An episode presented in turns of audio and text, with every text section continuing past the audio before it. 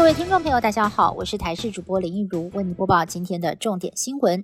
国家级警报在今天下午三点十七分突然狂响，示警中国发射卫星飞越台湾上空。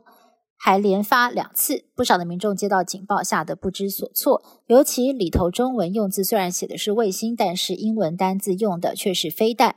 对此，国防部致歉，坦诚英文用语有所疏失。而中国发射的是卫星，没错，只是距离选战剩下最后四天，我国首次针对中国发射卫星而发布国家警报，时机点相当的敏感，也引发了外界关注。不少的民众在收到了防空警报讯息，显示中国执行卫星发射任务，飞行的路径还经过我国的南部上空。而桃园机场有许多入境旅客，手机突然响起警报声，让他们直呼很紧张。还有外国旅客说，差点就要直接买机票回去了。仔细一看，航空警报英文部分把卫星写成了飞弹 （missile），而国防部在第一时间也表达了歉意。油桐花盛开时相当美丽，但是油桐籽可是具有毒性。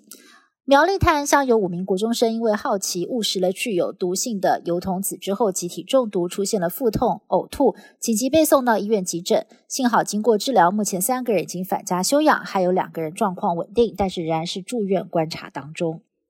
最近，欧洲许多的国家感染流感还有新冠肺炎的病例都明显增加。意大利境内的呼吸道疾病感染率更是来到了历史新高。西班牙五个自治区在上周开始恢复医院的强制口罩令，宣布医护人员、患者还有访客都必须要戴口罩。西班牙卫生部长在八号召开会议，提议将医疗院所口罩令扩大到全国。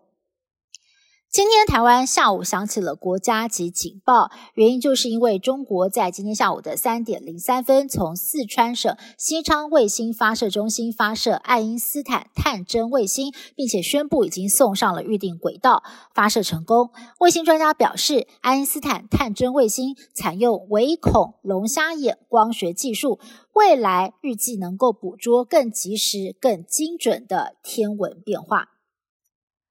受到了冷气团的影响，日本京都降下了大雪。不过呢，这场雪比起往年是晚了二十八天。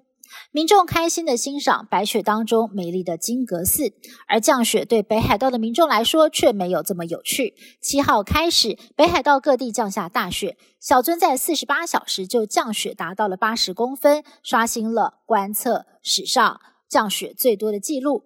积雪太多会堵住大门跟马路，民众为了铲雪疲于奔命，对高龄长者来说更是一件苦差事。有居民呢就发起了铲雪志愿队，帮忙老人家铲雪，让人感受到了寒冬当中的温暖。